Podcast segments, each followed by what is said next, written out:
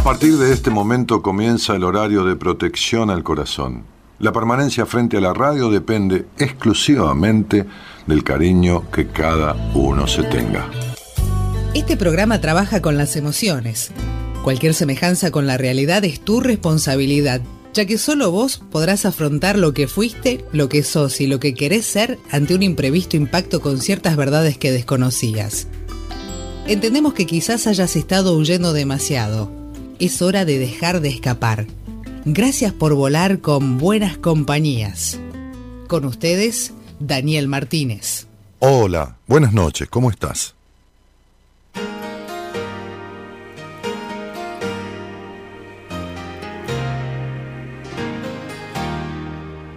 Cambia las cosas de lugar. Probé distintos laberintos por curiosidad. Será de tanto que mentí, ni yo me lo creí. Te miras al espejo, ya no te ves de lejos, no queda nada por decir. No distinguí si era un error. Mire a otro lado para no sentir dolor. De tanto que mentí, ni yo me lo creí, ni yo me lo creí. Las cosas que me hirieron no desaparecieron, volvieron a pasar. Por no perder el centro me fui metiendo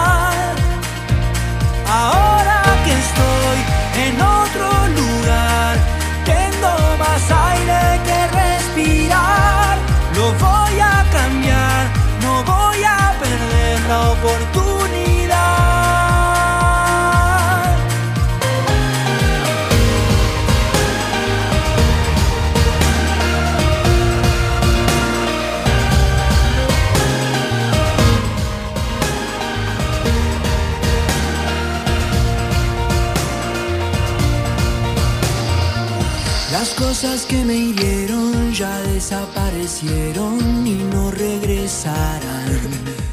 Abel, Abel Pintos abre la semana de buenas compañías con este tema que se llama Espejo. me abracé a los demás.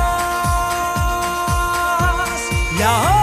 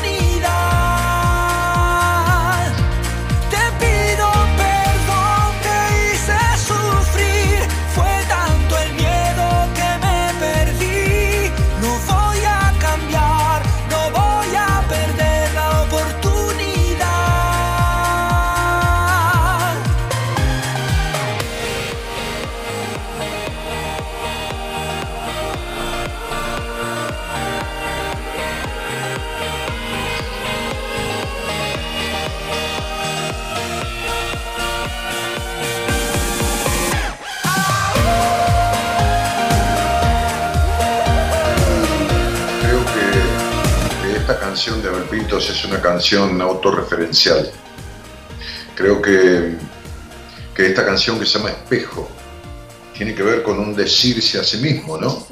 Cuando, cuando dice te pido perdón, te hice sufrir. Este, fue tanto el miedo que me perdí.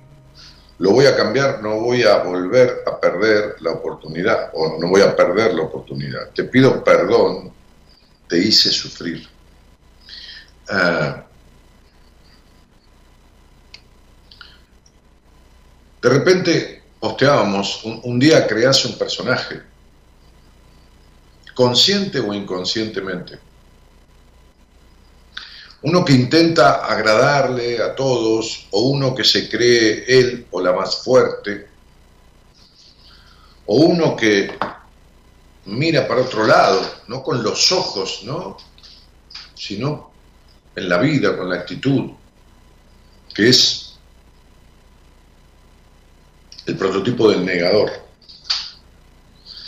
Eh, entonces, sea el personaje que sea, porque hoy, tenía una, una charla con un paciente y le decía que todos creamos constantemente un personaje y que ese personaje son las diferentes facetas que tenemos. Y no tiene nada de malo el serlo. Eh, uno no es el mismo, qué sé yo, con, su mujer o su pareja o su hermano que con, que con su tío, que, con, que, cuando trabaja, que cuando, qué sé yo, que cuando está de cliente en un restaurante o cuando atiende de camarero a un cliente en un restaurante, uno no es el mismo hay muchos que habitan en uno. El, tema es ser consciente de ese que uno está haciendo. Y el tema es como también ser consciente de, que llega un momento que uno se baja de esa faceta suya, ¿no? Digo faceta porque a veces personaje suena como, qué sé yo, como algo en detrimento, algo nocivo, pero creo que ustedes me entienden, ¿no? O mejor dicho, yo me explico en esto que quiero decir. Entonces, son, todas facetas que tiene una persona, un individuo. Lo que está bueno es que sean así de diversas. El problema es quedarse fijado en una de ellas. El problema es quedarse fijado en el actúo que nada me afecte y nada me duele, actúo que puedo con todo, me quedo con el personaje todopoderoso, me quedo con el personaje, me quedo instalado en el necesitado de aprobación, me quedo instalado en el omnipotente, me quedo instalado en el negador, me quedo Entonces, cuando uno se queda instalado en, ese personaje, en esa faceta, es como si uno estuviera, estuviese haciendo, estuviera estuviese, este, haciendo un personaje en una obra de teatro y se bajara del escenario y siguiera con el mismo personaje todo el tiempo. ¿No? Este, es como, no sé, si uno hiciese de, qué sé yo, de, no sé, digo cualquier cosa, de médico en una obra de teatro y se baja y, y siguiese haciendo de médico, ¿no? Lo cual sería una locura. Una cosa es actuar de médico y otra cosa es hacerse médico en la vida cotidiana. Bueno, esto es lo que pasa. Estos personajes que se te quedan eh, incorporados, que, te ganan al yo, este, y entonces se transforman no en una faceta, sino en una mentira. Este, quizá uno que a base de escudos se protege, ¿eh? quizás un personaje, una faceta que a base de escudo se protege, o el del invisible, ¿no? El personaje del invisible que, que se camufla, que, trata de pasar desapercibido, ¿no? El tímido, el que está así, ¿no? Este, el, el, humilde exagerado, ¿no? El, el apocado, ¿no? El apocado, este... Mil y unos personajes, mil y un personaje que por miles de razones, este, eh, un día empezaste a construir hasta que llega un punto en el que todos te lo compraron, pero, pero ni vos te lo crees, o a veces lo peor es que vos te lo crees. Porque cuando uno vende un personaje, o sea, acopla a su vida un personaje, una faceta, y los demás lo compran, se lo creen, y uno está consciente de que eso es una faceta de uno, pero que no es uno, bueno, está bien, qué sé yo, está bien. Está bien ser como uno quiere ser sin jorobar a los demás. Ahora, el problema es cuando uno se cree eso, cuando uno se cree que es poca cosa, cuando uno se cree que este, no tiene la capacidad para. El problema es cuando uno se cree que no merece tal. El problema es cuando uno se cree que puede poder con todo. El problema es cuando uno se cree que la perfección es algo que se alcanza. O que se alcanza la aprobación de todo el mundo. El problema es cuando uno se cree que de verdad es el personaje de la lástima, de inspirar lástima, y que se cree lastimoso. El problema es ese. El problema no es lo que los demás, me decía un viejo maestro hace muchos años, que, fue mi psicoanalista, mi psicoterapeuta, me decía, no importa lo que los demás se crean de usted, lo importante es que usted no se lo crea. Y esa frase marcó mi vida. Eh, esa frase, cuando logré comprenderla, por supuesto que la entendía, por supuesto, me hablaba en castellano, la entendía, pero cuando logré comprender esa frase, marcó mi vida, me produjo un cambio de actitud en la vida. Porque yo muchas veces me creía lo que la gente creía de mí.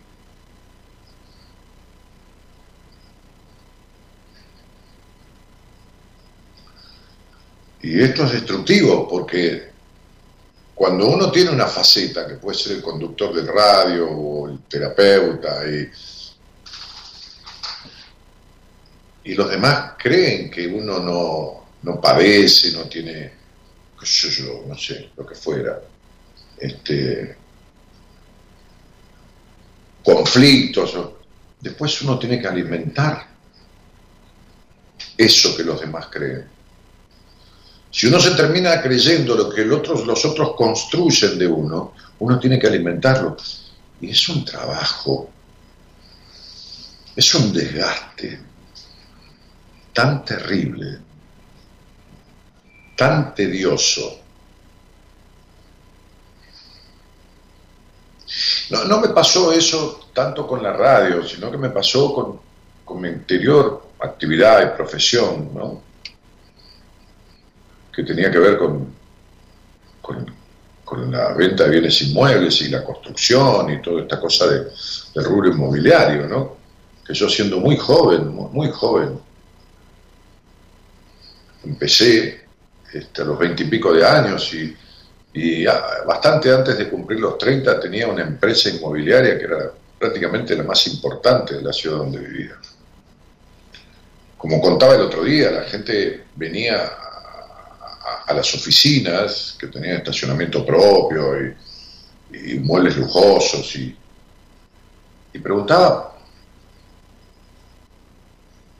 por el señor Martínez y cuando mi secretaria o alguno de los vendedores me llamaba y yo venía desde, desde la parte de atrás de, mi, escritorio privado hacia adelante a ver quién me buscaba, este, o, a buscar a quien me buscaba, porque por el teléfono interno me decían el nombre, este, si la persona no me conocía y venía de parte de alguien, me decía, este, ¿podría hablar con su papá? Porque claro, buscaban a alguien que tuviera como una trayectoria para tener semejante eh, lugar y, empresa y cartel y todo lo demás.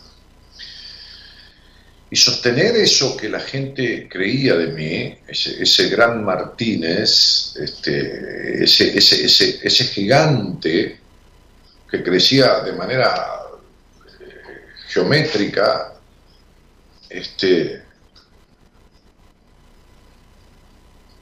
este, fue una tarea ímproba, fue una tarea ciclópea, fue una tarea desgaste este, y un esfuerzo sin sentido.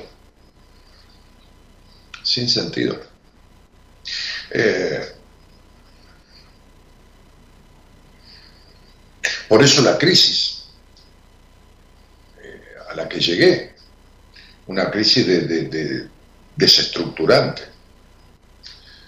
como, digo en uno de mis libros, este, las crisis son situaciones en las que la vida te mete para que arregles lo que no arreglaste por, iniciativa propia. La crisis es como un empujón, como un empujón, ¿no? Este, como cuando uno viste está al borde de una piscina y no se quiere meter porque el agua está fría y dice, no, déjame ver, y viene un amigo una amiga de atrás y te hace ¡plá! y te empuja, ¿me entendés? Te da el empujón para que vos hagas lo que no te animabas a hacer o lo que no querías hacer. Bueno, una cosa parecida son las crisis. Las crisis son un no a más. Las crisis son un basta ya. Las crisis vienen para eso. Este, y, la, la, depresión viene para eso, la ansiedad viene para eso, el pánico viene para eso, la enfermedad viene para eso, los dolores vienen para eso, el sufrimiento viene para eso, los vínculos horribles vienen para eso, las parejas, desparejas, que no son parejas, vienen para eso para un tomar cuenta, para un darse cuenta, para un despertar, para un reconocer, para un decidir, un ya no más de lo mismo, un decidir ya no quiero más de lo mismo. Sería un buen disparador, ¿no? Sería un buen, una buena cosa para que pensara, ¿no?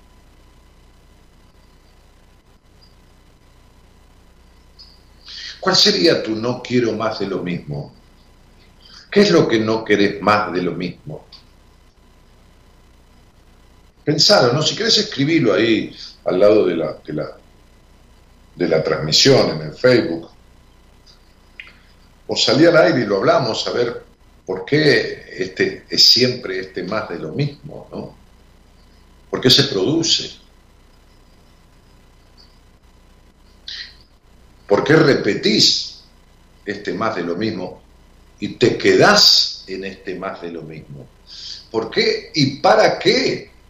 Es la cuestión. Hoy le decía a una paciente, ¿no? Tus vínculos son más de lo mismo porque lo que vos expresás como deseo de, tu vincularidad, como casarte, tener hijos, que eso, cada uno no, no, no, tiene por qué ser el objetivo de todo el mundo, ¿no? Otra paciente me decía, yo no quiero tener hijos, está bien, le dije, ¿no? Ya el mundo está superpoblado, no todo el mundo viene a tener hijos. Pero, pero esta, esta paciente me, decía hace algunas charlas atrás, este, y Dani, yo quiero casarme, tengo ganas de casarme, tener hijos. Y siempre se quedan vínculos distorsivos donde el otro aporta poco y donde ella continúa sosteniendo la mentira del otro, la justificación del otro. ¿Por qué? ¿Para qué? ¿Y por qué? Se lo explicaba hoy, ¿no? Para no vincularse. Es decir, lo que dice que quiere, en realidad es lo que no quiere. Lo que dice que quiere es lo que no quiere. Pero bueno, la tarea de uno es correrle el velo, el antifaz, abrirle los ojos al otro es la primera cosa necesaria que tiene que hacer todo terapeuta, escudriñar en las tradiciones. Por eso, por eso la canción El espejo, ¿no? Cuando dice te pido perdón, te hice sufrir.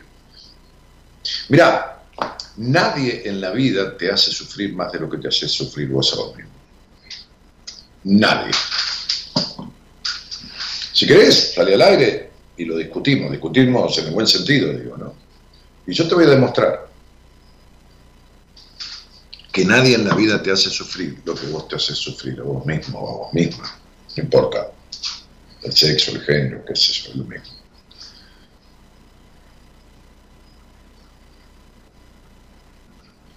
Y no digo en un rato, en la intensidad de un momento de sufrimiento.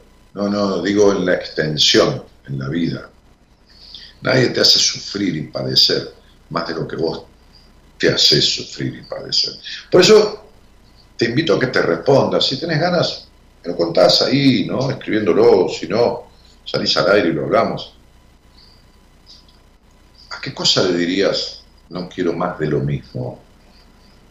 ¿A ¿A qué le dirías no quiero más de lo mismo?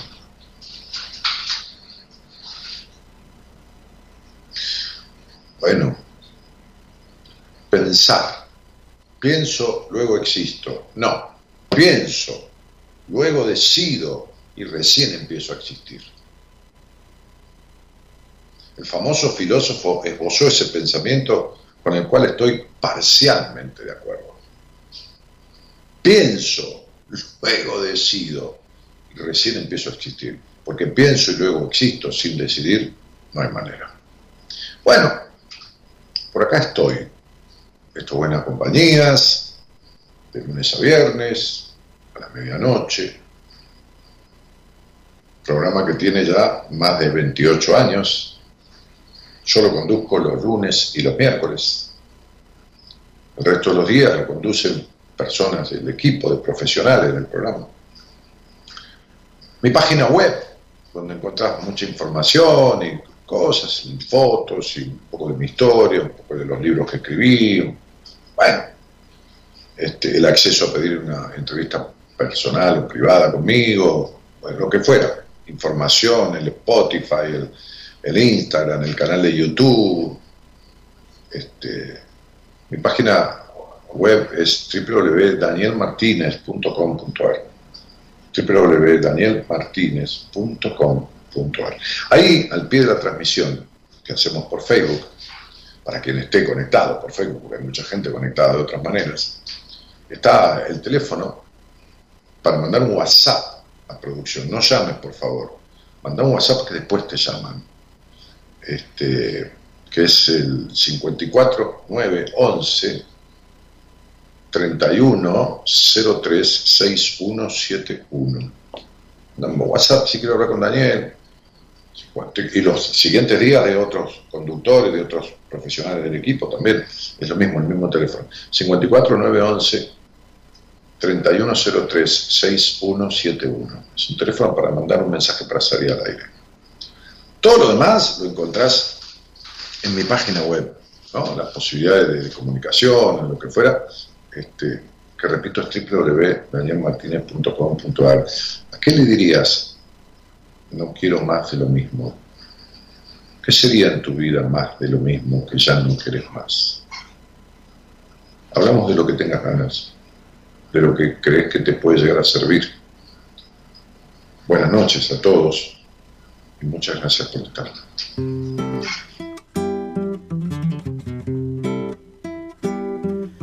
En el circo de la realidad, solo hay reflejos de la realidad. Se desinforma de la realidad, todo se compra en realidad. Hay un verso de la realidad que no es verso ni es la realidad, un guiñapo de la realidad apenas. En el circo de la realidad, la gente piensa que la realidad es el deseo de la realidad y todo vale en realidad. Hay un trozo de la realidad, hay un juego de parcialidad, un impulso de perversidad. O será pasen y vean monstruos heridos de dos cabezas. Ponga aquí su intimidad, hable aquí de su dolor, venda su fugacidad. Pasen y vean las confundidas y los sorteras. Muestra aquí su vanidad, haga un alto en su pudor, que mañana Dios dirá. Circo de la realidad hay un desprecio por la realidad, un desencuentro con la realidad, todo se compra en realidad. Tomas falsas de la realidad, paraísos de caducidad, exorcismos de felicidad, santeras en el circo de la realidad. Hay un recorte de la realidad, solo fantasmas de la realidad, bolsas de humo en realidad. Inversiones en publicidad, decepciones en capacidad, intenciones de complicidad. Grosera, pase nueva, monstruos heridos de dos cabezas. Ponga aquí su intimidad, hable aquí de su dolor, venda su fugacidad.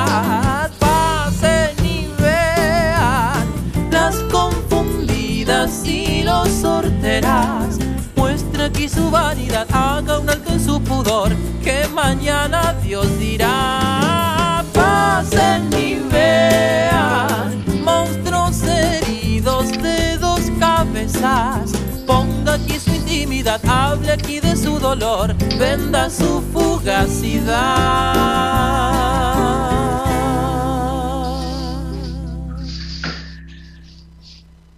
Bueno, estaba leyendo una frase este, que, que Gabriela, mi mujer, me, me mandó, que tiene que ver con esto que hablábamos, ¿no? Que dice, deberíamos adquirir el coraje de no ser como todo el mundo. Es una frase de Jean-Paul Sartre. Deberíamos adquirir el coraje de no ser como todo el mundo. Eh,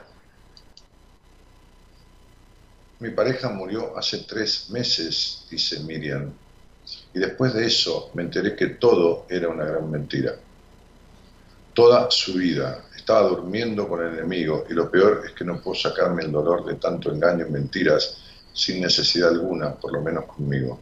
Bueno, Miriam, como yo dije, eh, nadie lo traiciona a uno más, más de lo que uno se traiciona.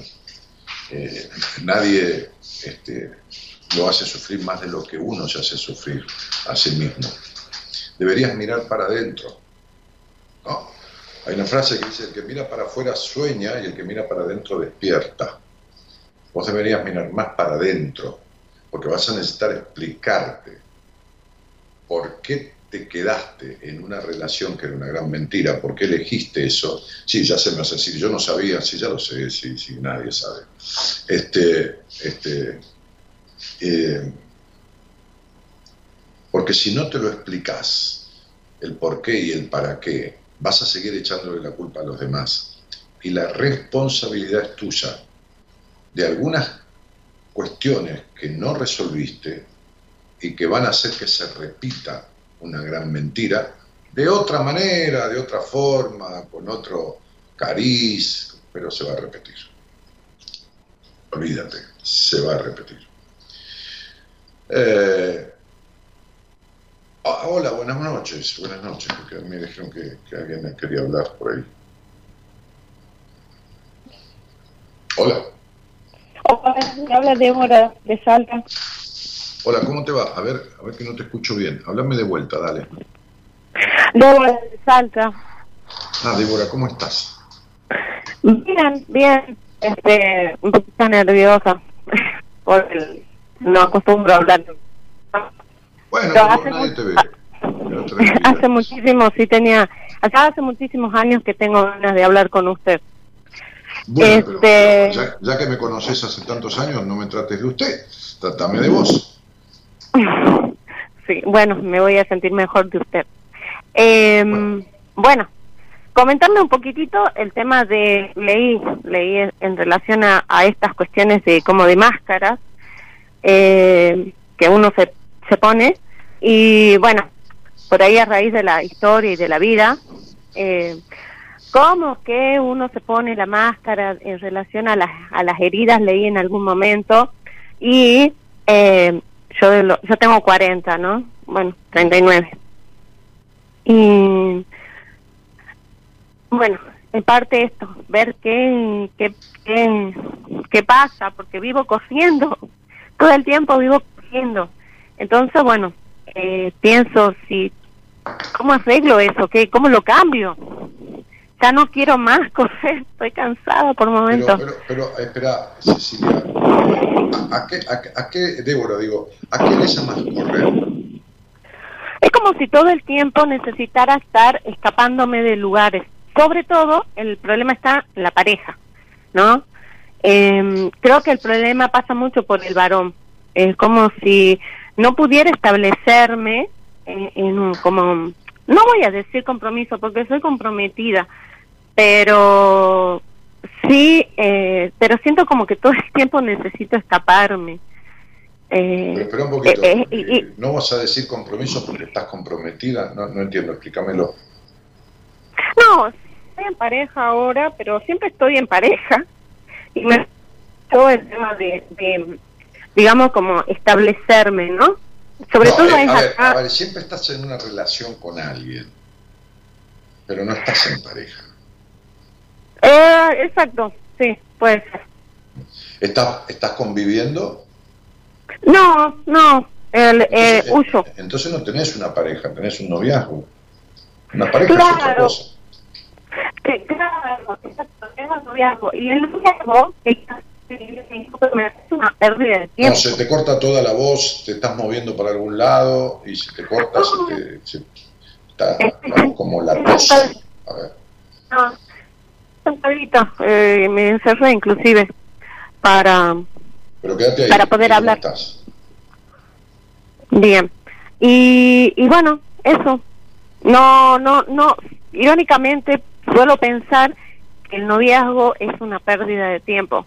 Sin embargo, siempre estoy como de novia. Mm. Eh, Sí. Vos lo dijiste Y después- tal cual. Estás como de novia. y- y- y- Una cosa es estar como de novia, otra cosa es estar de novia. Como de novia es no estar de novia. ¿Entendés lo que digo? Entiendo. Co- Como de novia es como una simulación, como, como algo que se parece a un noviazgo, pero no lo es. Ahora, tu, tu cuestión es saber por qué te vivís escapando de esto que decís que querés, que querés un compromiso, te vivís escapando, porque lo que podría ser es que vos no te quieras comprometerte con nadie, ni esto ni lo otro, y entonces, bueno, ya está, y, y está, está bien que sea así, na- nadie tiene por qué vivir de una sola manera. Ahora, lo que pasa es que parecería ser que vos decís que querrías tener una relación, o más bien un vínculo, más bien una pareja, pero que no podés lograrlo porque te vivís escapando. Esto es lo que querés decir. Claro, exactamente. Y pero de hecho no, no, no, no me pongo. No me gustan las relaciones casuales. No suelo, no no, Débora, no te escucho, se te va la voz, te, te alejas del teléfono, se distorsiona. Que, por ejemplo, por ejemplo, las relaciones casuales no me gustan, No, no, no, se escucha, no. ¿No Vamos a cortar, cortale este, y llamala de vuelta. Yo la espero. Bueno, Bueno, Este, cuando pasa esto, cuando me pasa esto en alguna entrevista, en algún llamado, es porque la persona tiene tremendos problemas de comunicación en la vida, no, no, no comunicación con, con ¿cómo se llama? Con, internet. Es como, es como un simbolismo, ¿no? Como si uno tuviera un dato más de la persona, ¿no? Más allá de lo que uno escucha, más allá de lo que uno ve en la pantalla con su nombre y su fecha de nacimiento, como un dato más, como si la vida le estuviera ayudando, soplando, ¿no? Este, a, a ver, Débora, ¿estás ahí? sí. Hola, Hola. hola, sí. Hola. Hola, hola. Sí, a ver si podemos ahí. Ok. ¿Qué me decías? Sí. ¿Qué me decías? Bueno, eso justamente. Y no suelen gustarme las relaciones casuales, no me gustan. Me, me, o sea, pareciera que no quiero compromiso, pareciera que cuando quiero compromiso me escapo. Y por otro lado, no me gustan las relaciones casuales, me molestan. Eh, mira, Débora, Entonces hay momentos que no sé para en dónde estoy parada. no, si Por no eso. sabes ni, ni lo que querés, ni quién sos, ni, ni, lo- ni nada. Eso no, eso está claro que en tus 40 años jamás supiste eso. No, no, no tenés claro esto. Eh, por eso Pe- yo pe- decía, decía Pero sí en otros ámbitos de mi vida, ¿no? Débora, se superponen las voces, no hables encima mío, porque hay un delay y se superponen. Y ahí es donde se obstaculiza ¿eh? la expresión. Espera un poquito que yo termine y empezá vos. Lo que quiero decirte es que vos tenés tremendos problemas, que lo decía recién cuando cortamos la llamada, de comunicación no te puedes comunicar bien con nadie, porque no te puedes comunicar bien con vos, porque no sabes lo que querés y por lo tanto no sabes qué querés con nadie, ni con el otro, ni con nadie, porque no sabes lo que querés con vos.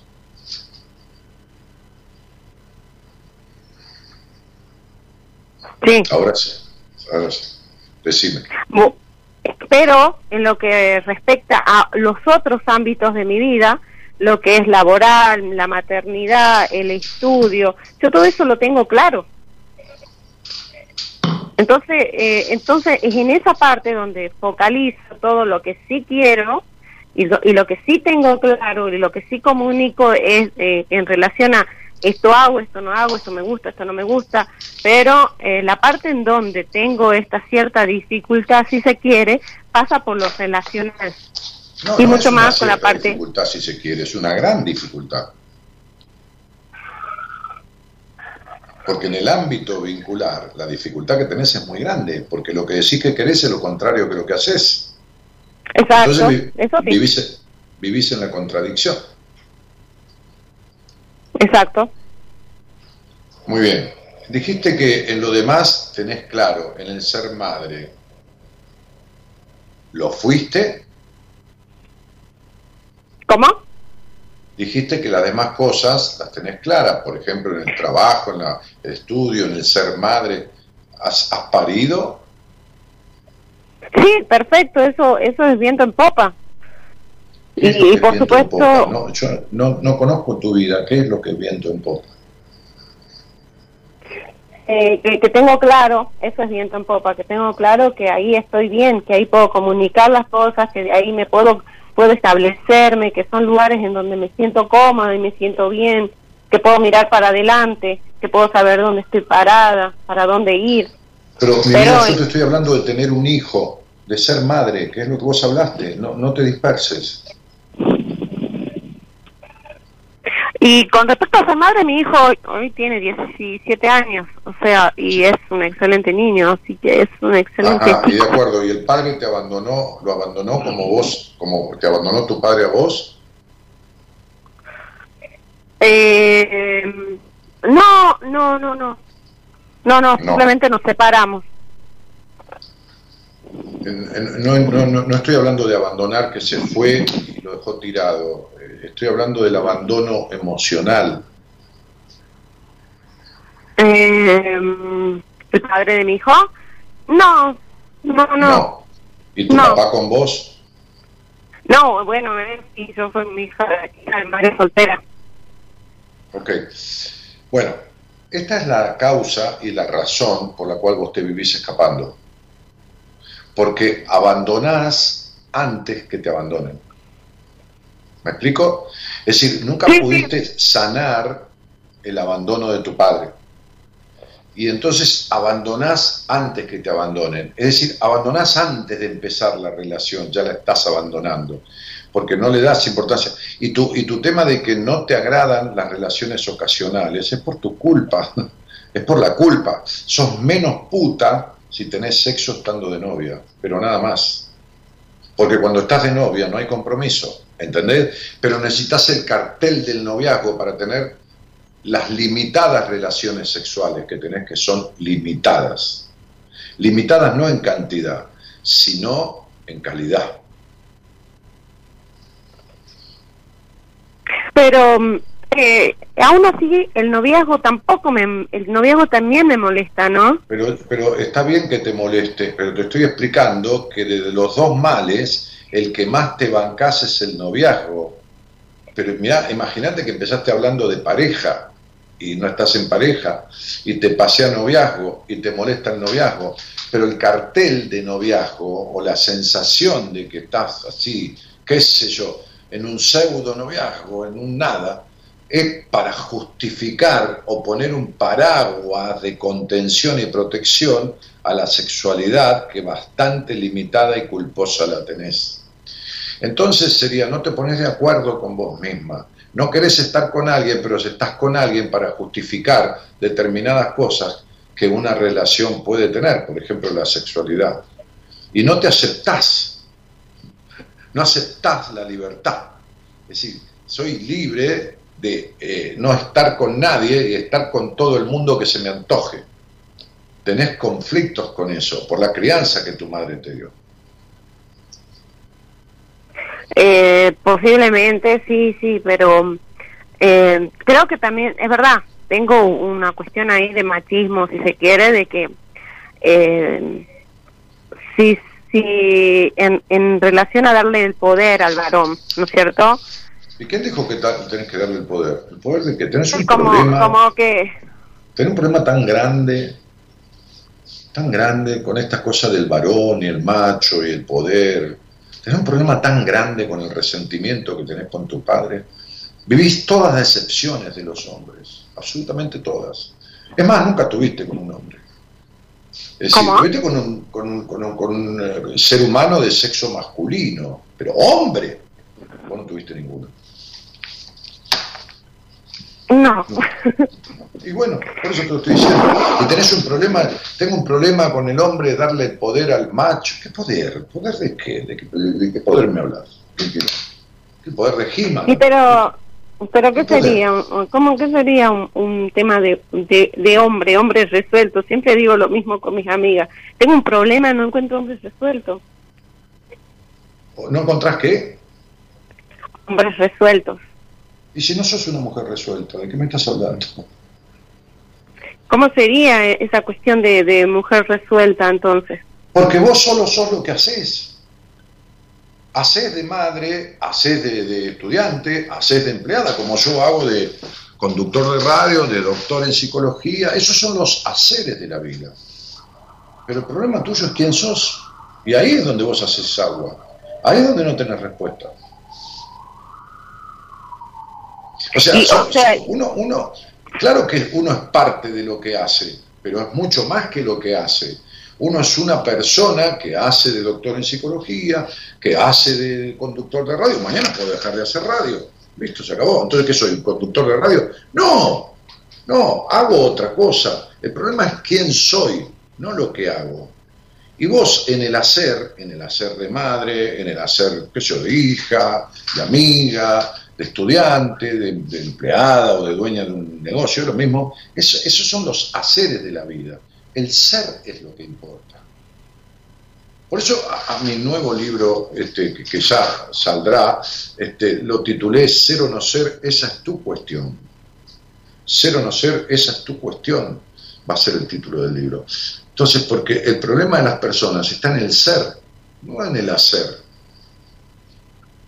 Entonces, para que haya un hombre resuelto, con postura de hombre, varón, en el buen sentido de la palabra macho, tiene que haber una mujer resuelta, con postura de mujer, este, eh, hembra, este, y, y- ¿entendés lo que digo? O sea, las facetas sí. tienen que estar similares, porque si no hay desencuentro.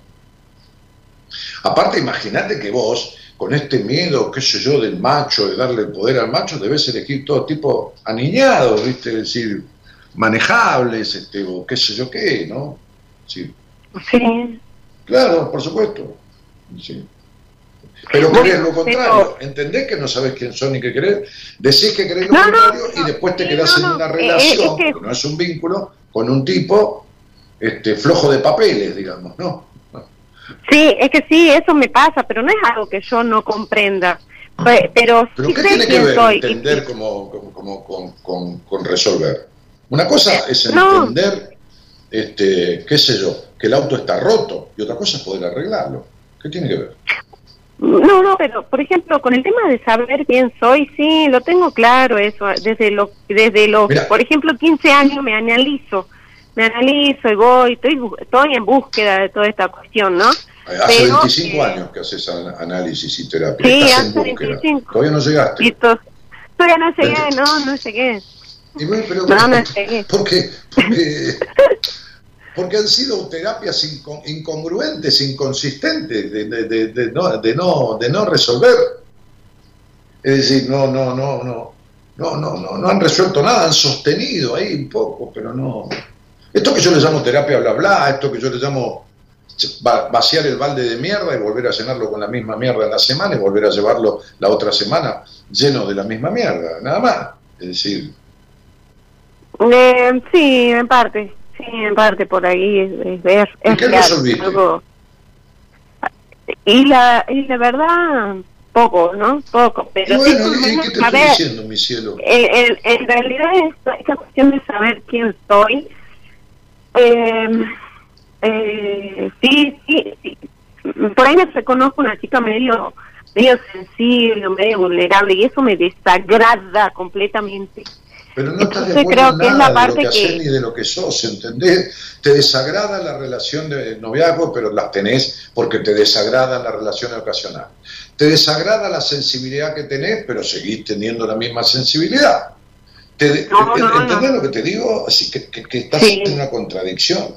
Lo único que te falta es que me digas, me desagrada discutir. Entonces estamos completos, porque como vivís discutiendo... Me desagrada discutir. Verdad, sí me desagrada discutir. Discutir. Discuto poco. hecho. Me molesta discutir, de hecho me bloqueo. Es más, alguien me, me propone discusión, me bloqueo, no quiero hablar, en- eh, tiendo a... eh, a- no me dialogar. ir, me- me Formas, ir. parte de Me- una discusión, porque no puedes dialogar. No, no puedo dialogar, no, no, me, me bloqueo, me bloqueo y me quiero ir. Me Mm. quiero ir, eso eso es real. Lo único que me bloqueo, mi, mi mente queda en blanco y me quiero ir. Eso es todo lo que sé cuando cuando una discusión, si se quiere, no necesariamente en, en pelea, ¿no? sino me refiero a una discusión eh, en donde algo, este, una uno de los dos se altera, entonces me quiero ir. Ya sea en ¿no? Ya en- en- ¿Cuántos, eh, ¿Cuántos noviazgos a tu estilo has tenido en tu vida? ¿Dos, cuatro, cinco, seis, No, eh, cuatro. cuatro? Sí, ¿Y cuatro. cuán- cuántos de ellos eran con tipos que fueron muy celosos o posesivos? Mm, uno solamente. ¿Cuál? Y el- sí, uno de, de muy de muy chiquita, digamos. Bueno, el, el, el de muy ¿no? El la adolescencia y el capaz que el de últimamente. Después las otras personas no. El de últimamente también. Sí, un tiempo, sí. ¿Y te Después las otras personas no. ¿Y para qué te quedas? ¿Me entendés que es, es- es siempre lo mismo? ¿Entendés que decís que no querés lo que terminás haciendo en todo sentido de, de vincular? Es justamente es como cuando yo digo me quiero ir, me quiero ir, me quiero ir y después digo, ¿por qué soy yo que Pero siempre Débora, quiero ir de todos lados? porque vivís dando vueltas sobre lo mismo, amor. Yo te acabo de explicar Sí. lo que es. Te acabo de explicar que tenés dos problemas. El primero, abandonar antes que te abandonen. Ese no te comprometes nunca en un vínculo verdaderamente. El segundo, el problema del, del poder del macho, que no tiene nada que ver con nada. Y el tercero, eh, la contradicción de tu no querer noviazgo, pero tener noviazgo y evitar las relaciones ocasionales que no te gustan, pero tiene que ver con la sexualidad, que tampoco tenés resuelto ese tema. Entonces, No, no, este, no tengo de hecho. es- De es hecho, es la explicación que te estoy dando de lo que te pasa. Lo que pasa es que nadie te escuchó en toda tu vida de crianza. Vos no fuiste una nena escuchada. Ay, para no, nada. no, no, para nada. Y bueno, y Oh. por eso te cuesta escuchar. Y me sigo, eh, de hecho, me encuentro varones que tampoco me escuchan, ¿no? Eso es lo, lo loco de todo esto. O sea, yo me voy y me voy porque siempre digo, no me prestan atención, no me escuchan, no, no, no, no, pero son las personas que terminan diciendo.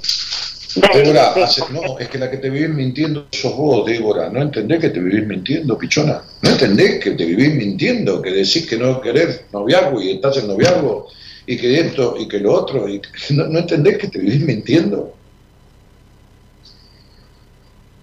Mm. No sé qué quiero. Por eso estoy llamando, ¿ves? Hiciste 25 años de terapia, ¿no? Me llamás después de 10 años Sí. de escucharme. Decime los 25 años Sí. de terapia, ¿cuándo te explicaron esto?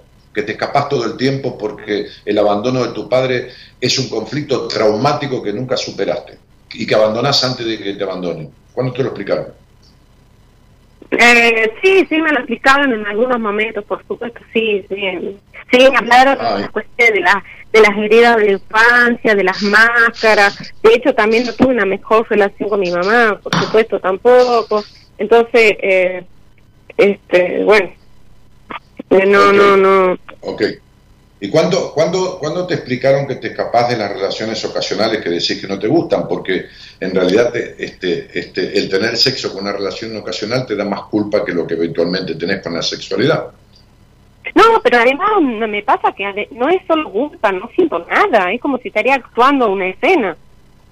Por eso te lo estoy diciendo. ni- Sos una culposa sexual, tenés una crianza castradora. Y, y- y y Por- salís con, con tipos imberbes que no se dan cuenta, como si tuvieras sexo con un niño de 12 años.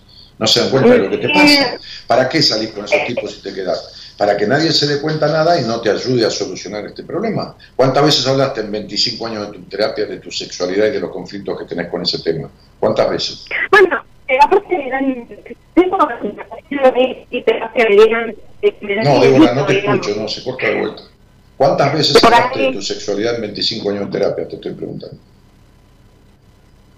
¿Cuántas veces ¿ya? Eh, últimamente, recién últimamente tengo problemas de. Sí, bueno, Débora, tu vida es una vuelta alrededor de lo mismo.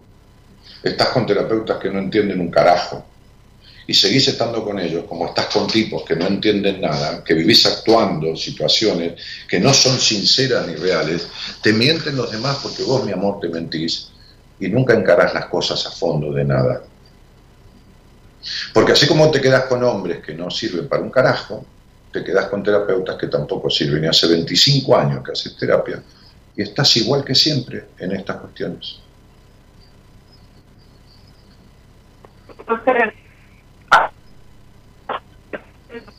No se puede hablar, chicos. Debbie, te sugiero que escuches el programa, porque bueno, te sugiero que lo escuches grabado y que, y que lo escuches tranquila. Este, tu ansiedad, tu melancolía, tu falta de comunicación verdadera, de lealtad con vos misma, son cuestiones básicas que no has resuelto nunca. bueno, bueno, Te mando un, be- te mando un beso grande. Escuchalo, Un beso, escucha, un beso. te corta los mismos problemas de comunicación que tenés en la vida, mi cielo. Te mando un cariñito grande. Gracias por llamarme. Chao, un abrazo, gracias. Chao, mi cielo. Chao.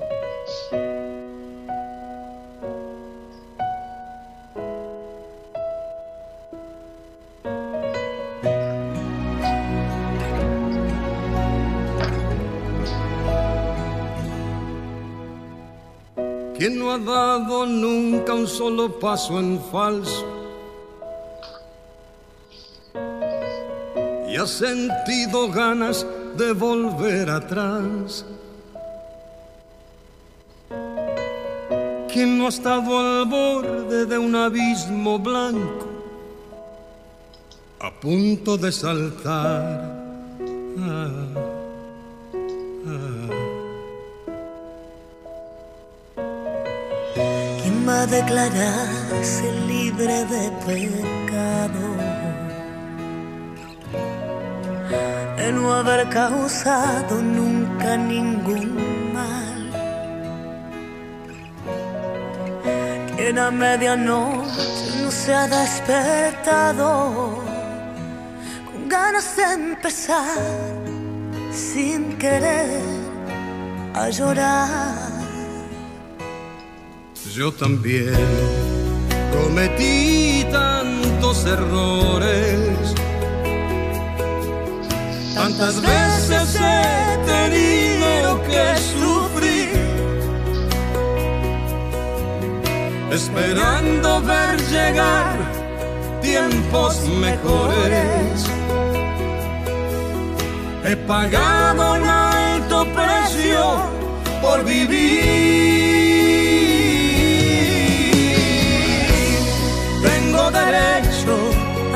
Feliz. Lourdes Bulacio dice, buenas noches Dani, tu programa tiene el nombre perfecto, vos ayudás a, a- y acompañás un montón. Este, eh, yo pensar en mí, dice Claudia Bravo, con esto que yo digo, ¿a qué le dirías? Este, no quiero más de esto. Eh, a- a pensar en mí y dejar de querer agradar a todos y decir lo que siento, duela o no lograrlo. Claudia, el tema es qué estás haciendo para lograr eso. Porque esto es una expresión de deseo tuya, pero ¿qué haces? ¿No? Es como la chica de recién, ¿no? Este, este, me escapo de la relación de los noviazgos, pero se quedan los noviazgos, ¿no? Este, Buenas noches, dice Eliana. Buenas noches, Daniel. Ya no más indecisión, miedo y arrepentimiento. Ese es tu ya no más, Eliana. Bueno, ¿y qué estamos haciendo? ¿Qué estás haciendo para lograr ese ya no más? Este, ¿ha- ¿Has resuelto tu tema de desconfianza? Los tremendos enojos que tenés, la desconfianza en vos, en los hombres. ¿Has resuelto esas cosas? ¿Estás haciendo algo por resolverlo? Bueno. Silvina dice, Gaby, sos una gran compañía de Daniel. Sí, es una gran compañía, es cierto. Este, Guillermo Aschiari dice, su terapeuta solo cobraba la consulta. Bueno, sí, y bueno, qué sé yo, viste, así como, como, como Débora encuentra hombres que no se dan cuenta de nada de lo que le pasa. Fíjense que tres veces le nombré el tema de su sexualidad. Últimamente empecé a hablar después de 25 años, ¿no? Ya me imagino lo que habló, nada. Este, hola, buenas noches. Hola, buenas noches, Dani. ¿Cómo estás? Y aquí andamos, eh, llamándote para, bueno, eh, me interesó el tema y me sentí identificada, digamos, con lo que decías. Este, ¿y, y de dónde sos, Patricia? Soy de La Plata. Ah, mira, este, ¿y desde cuándo nos conocemos? Mira, yo te escucho hace aproximadamente como 15 años más o menos, Ajá, a 13 ponele, hace bastante, sí. ajá. ¿Y con quién vivís? Y mira, en este momento, desde que empezó la pandemia, o sea, hace dos años, eh, estoy viviendo sola. Eh, Ajá, porque me antes quién separé eh, y bueno, y me tuve que ir de la casa de- del papá de mis hijos. Eh, Ajá. entonces, bueno, a- ahora me encuentro viviendo sola en un departamento, Ajá. Este, en el ¿y cual, bueno, exacto, en el cual en este momento No, me no, encuentro, bueno, digo, ¿Cómo estás? ¿Mejor o peor? Que, de que como estaba mejor? No, no, mejor, mejor. ¿Está bien? Te pregunto. Eh, claro, mejor, pero eh, me siento como que me encontré eh, a mí misma eh, en esta, en esto de estar sola y bueno, y me doy cuenta que durante toda mi vida fue, no fui yo, o sea, nunca fui yo realmente.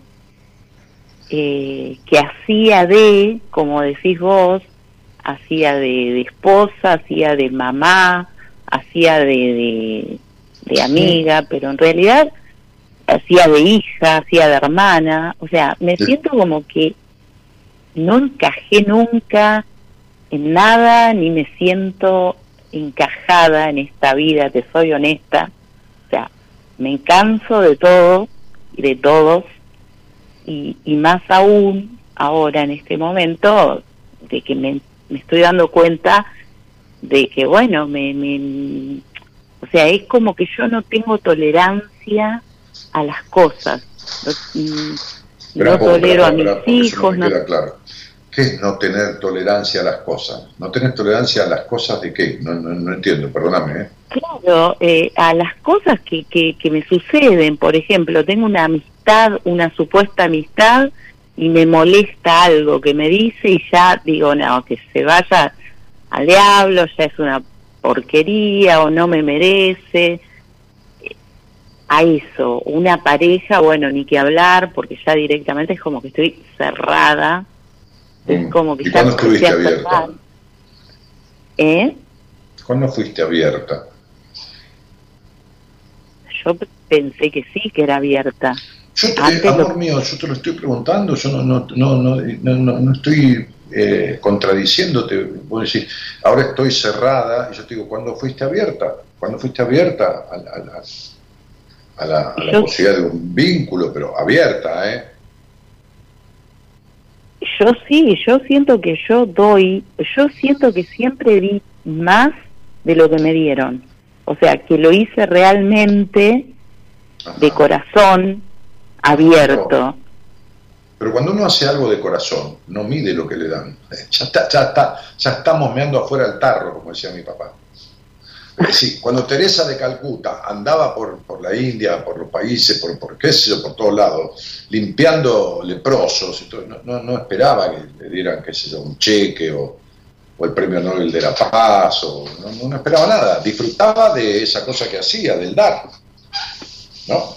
Claro. Este, este, claro, cuando yo empecé a hacer este programa de radio, ¿no? yo, no, yo, yo no, no, no, no- no- no hacía entrevistas de numerología, no tenía un título de, de, de- de consultor psicológico, ni de doctor en psicología, ni nada. No, no, no, no. Pues, me, me gustaba hacer el programa de radio. Hacía encuentros con la gente, venían mil personas, dos mil personas, qué sé yo. Bueno, después tenía mi, empresa, trabajaba de día, ¿no? Este, pero, pero bueno, me gratificaba que la gente le gustaba el programa, que otros no, no le gustaba. ¿Qué sé yo? Allá ellos, yo hacía lo que me gustaba. Entonces, esto tuyo de, calcular, toda tu vida fuiste una controladora, toda tu vida, toda tu vida. Este, y, y- y de medir lo que doy con lo que recibo y de tener cero intolerancia, ¿a quién te hace parecer? ¿A quién crees que te pareces? A mi mamá. Perfecto, claro, son la continuidad, por eso no sos. Claro. Porque cuando uno es la, la- la- la- la copia de alguien, ¿entendés? Este, no, no es. Uno puede tener un parecido, qué sé yo, ¿no? Yo me acuerdo que llamaba un amigo de mi padre o por cuestiones de trabajo, decía hola, y me decían pequeño, porque a mi papá le decían pequeño, ¿no? Que, tiene que ver con un dialecto medio gallego, portugués, ahí que está todo medio junto, de pequeño, ¿no? No, no, Daniel, el hijo, ah, pibe, tenés la misma voz, pibe, yo tenía como veintipico años, tenés la misma voz que tu hijo, qué sé yo. Este, bueno, uno puede tener algún modo, alguna o, o asimilarse en cosas buenas, pero parecerse en las jodidas. Tu madre una estructurada, una mina dramática, este, insatisfecha total, controladora, sí. prejuiciosa. Sí. Y Igual, eso me pasó, Dani, a mí, igual que vos, mi amor. Igual que vos. Lo que pasa es que yo con ella no tengo buena relación. Me, ¿Cómo? es más, que yo a ella, a mi mamá, como que no tengo buena relación. ¿Y qué vas a tener buena relación si tu mamá te está mostrando lo que vos sos y no lo podés soportar ver? Es una relación espejo, como se llama la canción de esta semana. Es, es como mirarte a vos misma y no lo tolerás. Esta intolerancia que tenés para con los demás todo el tiempo, por cualquier cosa, es una Sí. intolerancia que tenés con vos misma. Vos fijate que vos no puedes establecer un vínculo férreo, profundo, íntimo, confesional, de códigos con ninguna mujer. Nunca, No, nunca. Y pero porque la relación con tu madre, el que se quema con leche de una vaca y raja. La relación con tu madre te dejó una simbología de vínculo con una mujer que no querés ni, ni, ni, ni ¿cómo te puedo decir? Ni intentar nada que se, se- ¿entendés lo que digo, mami? sí, sí, sí. Yo, o sea, no me gusta, Dani, porque eso es re molesto. Es re molesto para mí eh, vivir esto, porque me sale como una, ¿cómo te puedo explicar? De adentro, yo siento como enojo, eh, Es que bronca. tenés mucho enojo, porque ¿sabés por qué tenés mucho enojo? Porque el, el enojo que, que aflora es la profunda tristeza que tenés, un Claro, profundo vacío existencial. vacío. Sí, eso es. Por eso nada te llena, por eso nada te, te- te colma, por eso nada te, te- te- pone plena, ¿no? Como, como, como esta sensación de plenitud, que no, no es estar todo el tiempo así, por supuesto, pero, pero no, no, no hay una sensación de bienestar. Hay baja confianza en vos, hay, hay, hay toda una cosa muy melancólica, ¿viste? Muy, muy de la niña separada de la adulta, ¿no? Como digo, siempre tuviste una crianza sobreadaptada que te hizo crecer antes de tiempo. El hogar fue bastante esforzado, ¿viste? Bastante tu, tu hogar, ¿no? Eh, Sí. falta, falta de ternura paterna y, y- y muy, muy esforzado, muy gris el hogar, ¿viste? Sí, Y bueno, sí. ¿y qué querés? Y- Pues una niña, im- imagínate vos una niña eh, en un hogar gris, con la madre estructurada, melancólica, con la falta de ternura del padre, ¿cómo crees que crezca? Con una profunda tristeza. Y esa profunda tristeza queda tapada y encima sobreadaptada, ¿no? Cuando tiene que ser una, una, una bobita ingenua, como deberían ser todos los niños, ya eras como una señorita. Entonces perdiste, perdiste etapas de tu infancia. Entonces digo, es para que comprendas, ¿no? Esto, eh, cómo viene un poco la, la- canción, ¿no? Y, este, y, y- y entiendas que- que todo esto que se produce a esta altura de tu vida, este, que, que son cincuenta y pico de años, no son ninguna nena, Claro. este, tiene que ver con un arrastre de, de una historia que de nunca acabar. Exactamente, sí. Claro que se sigue siendo lo mismo. Y de nunca acabar te lo digo en todos los sentidos. ¿eh? Justamente como, como a la chica anterior. Justamente de nunca acabar, ¿viste? Porque se continúa y por el acabar de otra manera, ¿no? Te lo digo en los dos sentidos. Entonces digo, este, ¿qué quieres que te diga? Si, si hay una incapacidad de disfrute tuyo, en general, porque, porque el hogar no, no cultivó el sentido de disfrute de la vida. Sí. ¿Entendés? No, ¿Por qué lo no que me cuesta? pasa- A ver, yo también me enojo, también me pasan cosas, también mando a uno a la mierda, bueno, pero, eh, pero yo tengo amigos de 25 años, ¿viste? 30 años de, de- de- amistad y, y por supuesto que en esos años pasaron cosas, ¿viste? Pero, pero digo, ¿de dónde me viene mi, mi- mi- mi capacidad de disfrutar y de la comida? Hoy me puse a hacer unas papas a- al horno, este, unas papas cuñas, y, y qué sé yo, las agarré, le puse un poco de aceite de oliva, romero, pimentón y queso rallado, y las metí al horno y después hice una salsita, este, este, Claro. eh, una salsita con un poco de maicena y, y leche y queso y, y un chorrito de, de mostaza y todo para mojar las papas en esa salsita. Bueno, inventando. ¿Por qué el disfrute? ¿Por qué buscar el disfrute? Porque tuve padres que con todos sus cosas y sus cuestiones y su, su matrimonio, con- como toda relación de 40 años tiene sus cosas, siempre buscaron disfrutar de la comida, de jugar a la- la- la- al billar, de ir a las carreras de caballo juntos, este, este, qué sé yo, de ir al bingo, de, de- Claro, eso se, se va, hay se va cosas que haciendo. tuve que corregir en mi vida, ¿entendés? Que, que- que las adquirí ahí y que están bien. Claro. Otras sí. Entonces, eh, el hogar tuyo no, no fue un, un- un ejemplo de, de- de- de permiso para el sano disfrute. Al contrario. No, no, no se podía bueno, disfrutar nada.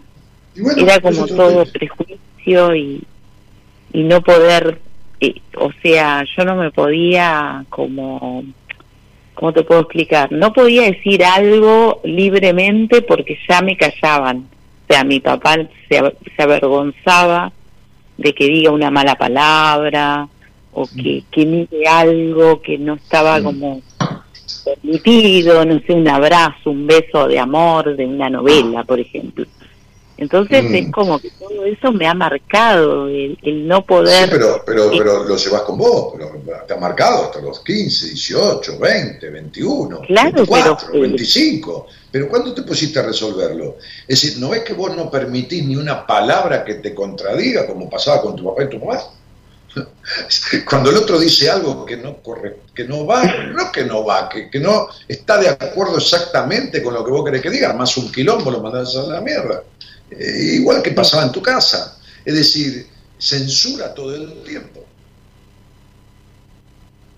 Viviste con gente, te criaste con padre y madre censuradores y sos una censuradora, ¿me entendés? Va, no sos, por, Dios, estás así, no es que sos, es que estás.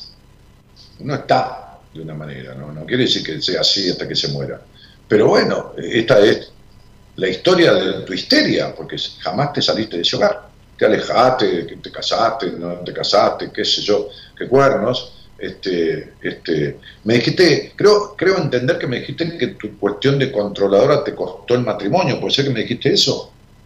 No, no, no, no, yo, o sea, me Ah, no. casé, me casé y me separé, pero eh, el, mi, mari, mi ex marido era un controlador, era como un papá, porque me celaba, no me dejaba salir, Claro, mis bueno, un tipo, de un tipo edípico con un quilombo de su vida en su infancia con su mamá también, pero el problema es el siguiente, ¿cuánto Exacto. tiempo te quedaste con él?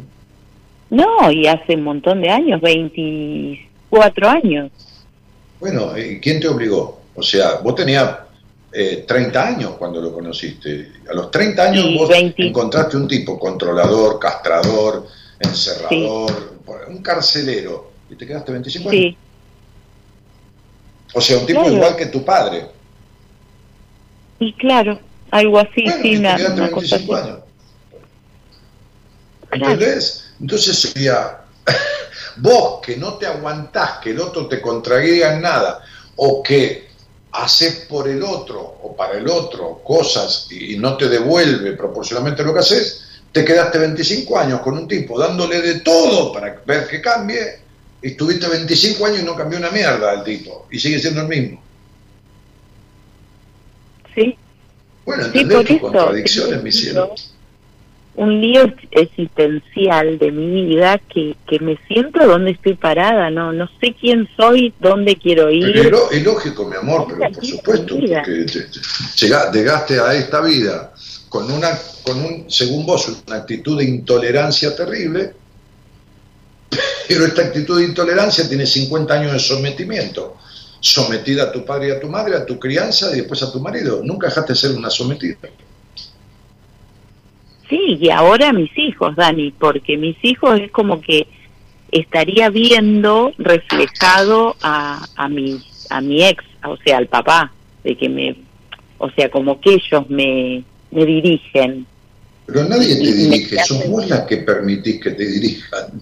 Nadie me puede dirigir a mí si yo no permito que, te que me dirijan. Claro, pero yo es como que tengo ahora una máscara de que no sé dónde estoy o qué, porque a Pero veces no es tengo una miedo de... máscara, es una realidad. ¿De qué máscara me hablas? Tu realidad es que no sabes quién sos. Porque viviste en una cuestión de dependencia toda la vida del otro. En el hogar donde Sí. naciste, en el matrimonio que construiste, y después en tus hijos, y después qué sé yo en quién será, no importa, en el cuidador del cementerio. Pero, pero eh, esto es lo tuyo, no hay una máscara. Esta es tu realidad. Sos una dependiente emocional con un grado de intolerancia y de, y de- de culpa por el disfrute. Sí, horrible, Dani, es horrible, no No, quiero amor, ser vos así. el 90% de tus orgasmos, olvídate. ¿Lo fingiste o no lo fingiste? Pero tampoco los tenías. Entonces digo, eh, fuiste la mamá de tu marido. Él habrá sido el papá, pero vos fuiste la Sí. mamá. Sí, Sí, Sí, por supuesto, claro. Bueno, entonces digo, este, y tener la comida horario y ocuparte del nene, ¿no? Del, no de tu hijo, del nene, el boludo ese con el que te casaste. Entonces digo, este, del mismo boludo que era tu padre. Lo mismo. sí, Bueno, ahora, hiciste 25 años de todo para ver si el tipo cambiaba. Viviste sometida a tus padres, a tu marido y ahora a tus hijos. Pero ¿cuándo hiciste algo para vos y por vos? no, no, nunca, todo? hasta ahora nunca. Por eso es que estoy Bueno. llamando y digo, ¿cuál es la salida? ¿Qué es? Hacer terapia. ¿Cómo cuál es la salida? Pero mi vida, vos toda la vida esperaste, vos sos la mina del príncipe azul. La mina del príncipe azul. La- eh, toda la vida esperaste el príncipe azul y te quedaste con un Sí. sapo violeta. este, y, y esperando que tu marido se convierta. Vos, vos, agarraste el cuerpo de tu marido, te gustó y le pusiste 40 atributos que nunca tuvo. Sí, lo idealicé mucho. No, idealizás todo. Sí, Por eso después te No, caes en el no, piso. Eh, Conoces una amiga, idealizás que qué sé yo, y la tipa el otro día te iba a llamar a las nueve de la noche, te llamó a las nueve y media y ya la mandas a la puta que la parió, ¿entendés? O sea, pero después Claro. estás en un vínculo y te quedas sometida y castrada. Bueno, ¿qué, qué, qué, qué, qué, qué, qué manera? Lo primero que hace falta es encontrar qué le pasa a uno y por qué le pasa. Este, y, y después hay que resolverlo. Esto como, qué sé yo, ir a hacer un análisis de sangre porque uno se siente mal y el médico dice, mire, tiene anemia. Bueno, después hay que resolver, hay que hacer un tratamiento para la anemia. Descubrir se descubre rápido, si sabe el médico, ¿no? Este, pero arreglarlo no es lo mismo que descubrirlo. ¿No? Con un análisis vos descubrís que es un problema de colesterol, pero arreglarlo no lleva al mismo tiempo que el análisis, ¿no? Sí, sí. Lo que pasa es que yo, por ejemplo, quiero sanar con mi mamá, pero es tal, es como que siento un rechazo. Hablo con ella y ya me pone mal, me irrita hablar. Me saca, me saca porque me empieza a hablar, a preguntar, me siento como una nena, porque me empieza a preguntar cosas y ya me pone mal. Entonces, para no pelear y mandarla al carajo, hablando y pronto, le digo que todo bien, que todo sí, sí, pero cuando termino de hablar con ella me, me da mucha bronca por cómo me trata, por cómo me dice, y bueno, y, y- y vuelvo a estar en la misma de siempre. Pero eh, Entonces, no es tu como- mamá, es tu mamá, tu marido, los hijos, tu papá y quien carajo se ponga adelante. Claro, son Eh, todos en sí. eh, volvemos a lo mismo, empezaste hablando de tu madre y te expliqué que tu madre te muestra lo que vos sos. Una intolerante para afuera, una castrada, una prejuiciosa y una culposa y una insatisfecha. Bueno, esto se llama proyección en psicología. No soporto ver en vos aspectos míos que no puedo resolver. No soporto ver en vos, mamá, aspectos míos que no puedo resolver. Me estás mostrando, mamá, lo que yo soy. No soporto verme en el espejo de tu vida. Esta es la realidad. Además, Claro. esa mamá fue el que eligió a ese papá. Y que te lo puso ahí. ¿No? Bueno, como vos elegiste a tu marido y se lo pusiste a tus hijos. ¿Tenés una hija mujer? Sí, sí, sí. ¿Cuántos años tiene?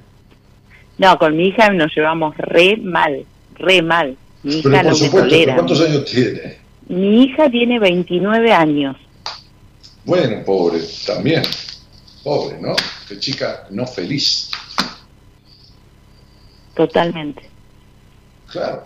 Una, una, una infeliz en el buen sentido de la palabra, de punta a punta. ¿Y de, y de dónde cree que saque bienestar, felicidad y placer? De, de vos como madre y del padre que tuvo. Claro. Si el padre es un psicópata, ¿qué, qué que te diga? El padre es un psicópata, por supuesto. Yo estuve Pero vos estuviste con un sin psicópata saber, 25 años. Y te sin quedaste. saber, Y le diste, Dani, de le lo- diste a tus hijos un padre psicópata. Y lo sostuviste. claro, Porque uno puede agarrar un bolso y decirle a los hijos, vámonos a la mierda, porque tu padre es este, mira, esta conducta y esto y lo otro, y el maltrato, vámonos. Y le quita de, de ese elemento tóxico a los hijos, pero vos te los quedaste 25 años. No te estoy culpando de nada, te estoy explicando nada más. ¿Y cómo Sí, querés arreglar esto? Y te, te vas a tener que sentar con alguien, si no, ¿cómo lo querés arreglar? sí, no, es un lío total mi vida. un- Sí, perdón, decime. no, no, que, que siento que fue un desastre mi vida. O sea, No, bueno, De mal en no peor, Dani. Lo que digo que no que no es una vida con un sentido lógico. La vida es, es muy corta para vivir sufriéndola, padeciéndola deja- y dejándose de lado y traicionándose. La vida, la vida hay que disfrutarla porque, sí, por porque, es, porque es lo único que te podés llevar de acá. ¿Entendés? Coincido, No te, no- no te- pero bueno, no te llevas a tus hijos, ni a tu madre, ni, ni al departamento, ni, ni, ni- ni la cocina, ni un carajo de nada. Te llevas lo que disfrutaste. no, por eso Y- yo quiero estar bueno. bien.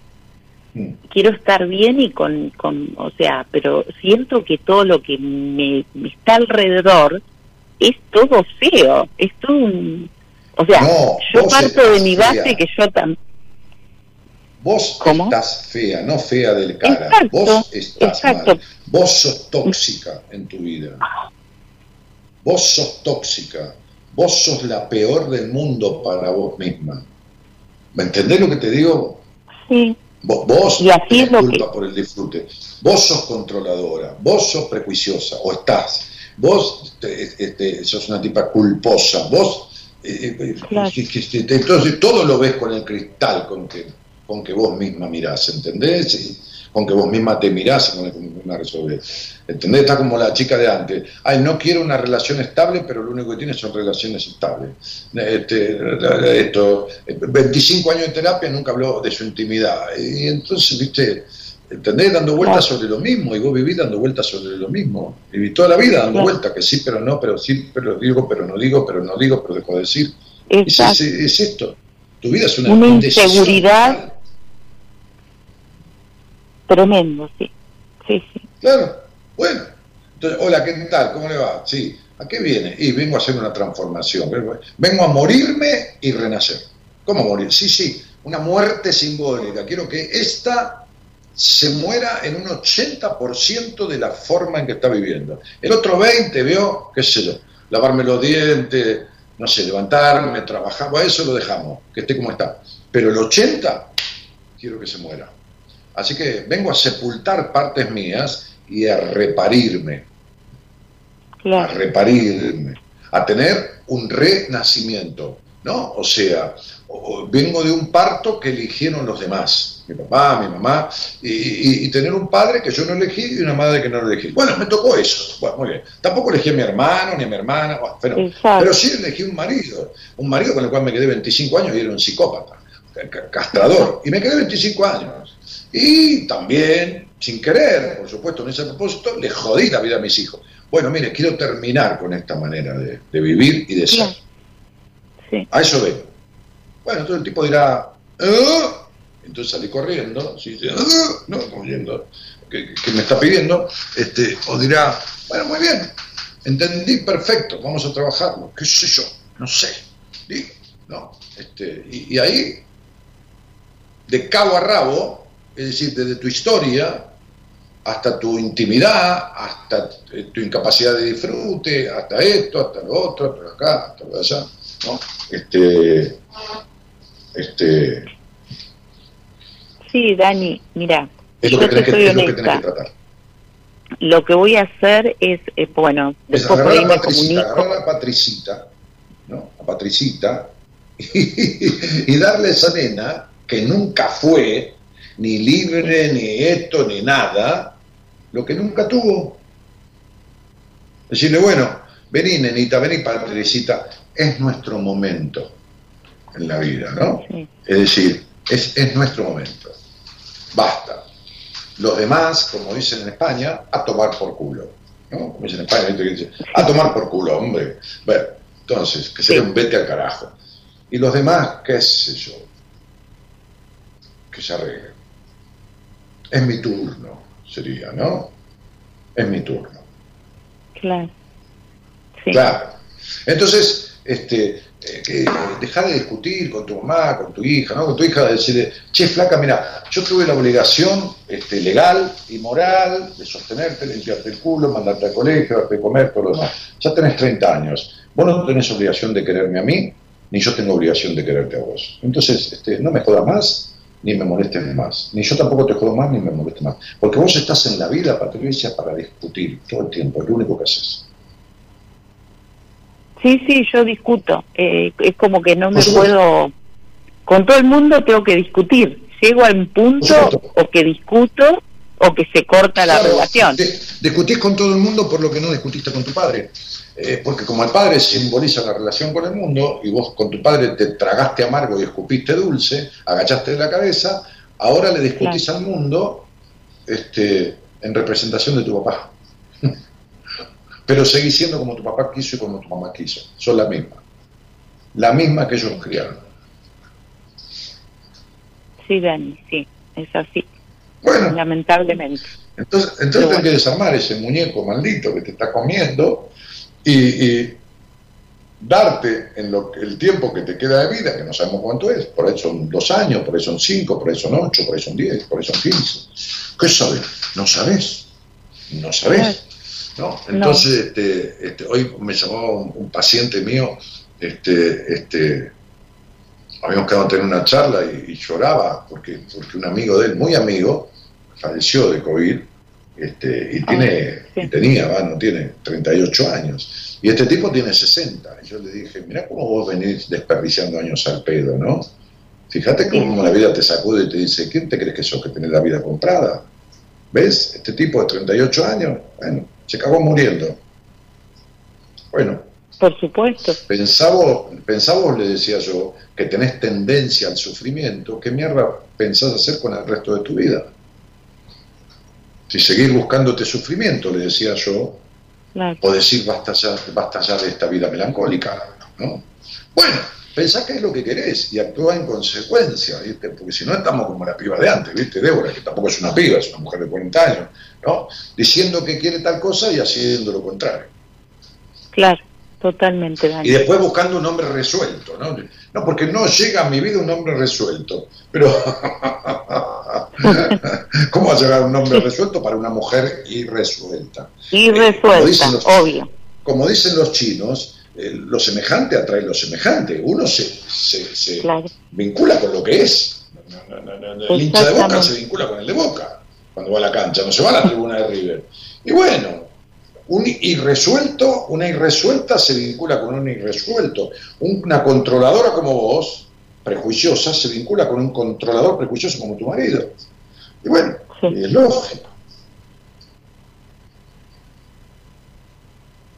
Es cierto, Dani. Sí, sí.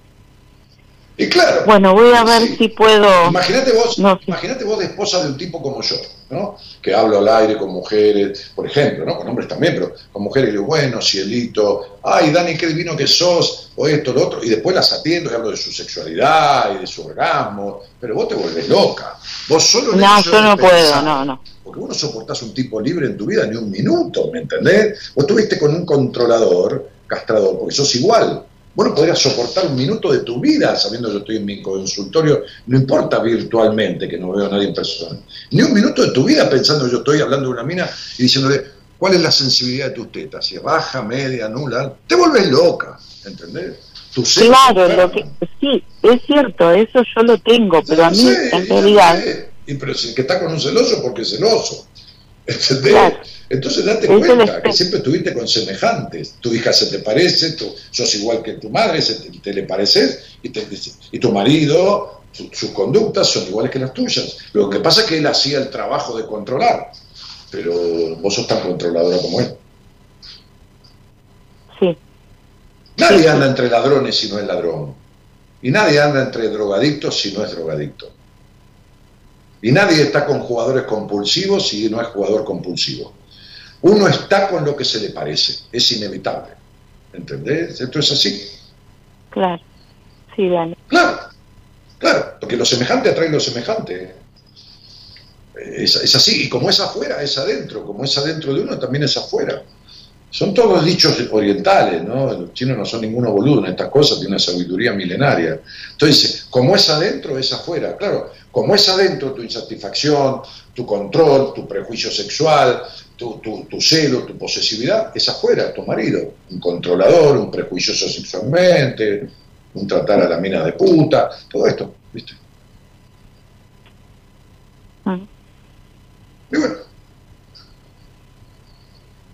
deberías cortar el, el- el cordón umbilical que tenés con el hogar donde naciste para poder, de alguna manera, desarrollar un yo verdadero que se diferencie, que se desidentifique con esta identificación normogénica, identificación de normas que traes desde hace 50 años, desde los 5 en adelante. Y sí. Sí, sí. Digo, ya, ya, ya, ya verás qué hacer. Por ahora, Sí, voy a ver si hago. bueno, qué sé yo, no importa, pero este, por ahora te agradezco la charla y te mando un beso grande, escuchátela de vuelta y para que reflexiones y te escuches y, y, y te entre. Dale, Dani. ¿viste? Bueno, Dani, te mando un gran abrazo y muy lindo programa. Esto es para vos. Y la verdad es que te quiero mucho, Dani. Gracias, querida. Pero es necesario que te quieras más, mucho más a vos, que te has mal querido hasta Bueno. ahora.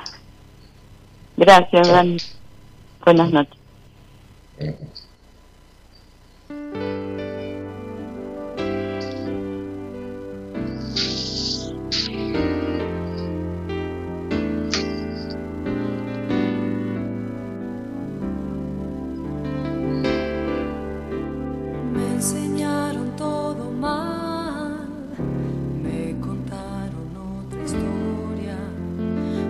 llenaron de palabras que aprendieron de memoria los deseos controlados, los recuerdos del pasado y el temor a lo que digan los demás. Me enseñaron todo mal,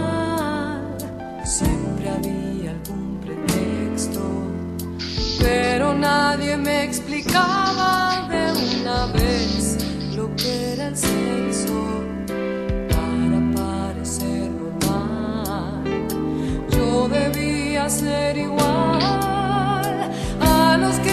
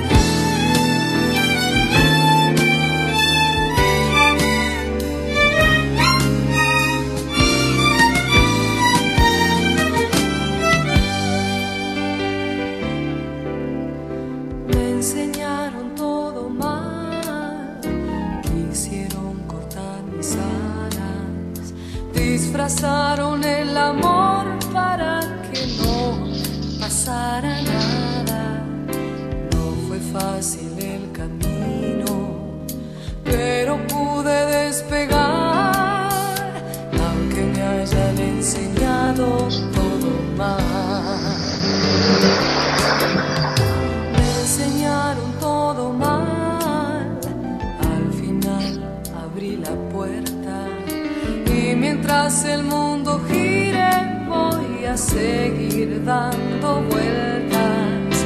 Yo no quiero repetir con los que vienen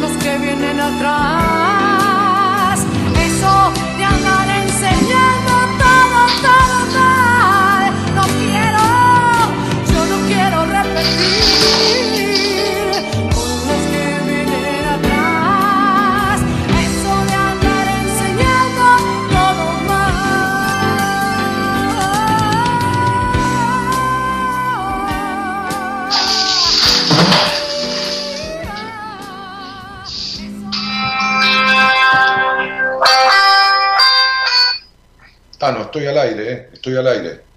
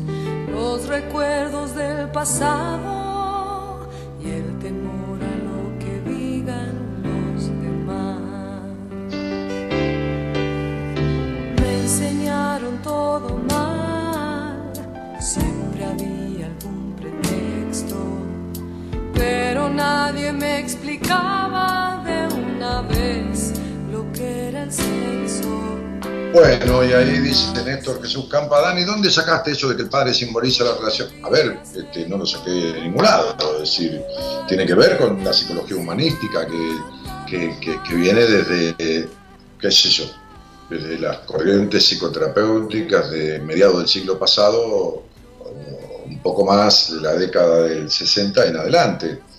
Este, y, y- y- y- y la función materna y todo eso tiene que ser un siglo. Este, en algunos de mis libros lo, explico claramente, ¿no? Este, este, die- die- diez mandatos o, de decisiones o mujer plena, qué sé yo.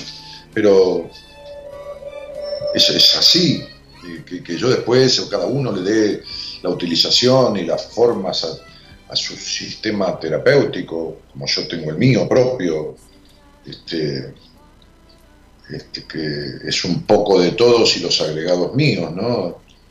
Este, pero, pero hay cosas que son postulados y que uno las comprueba todo el tiempo.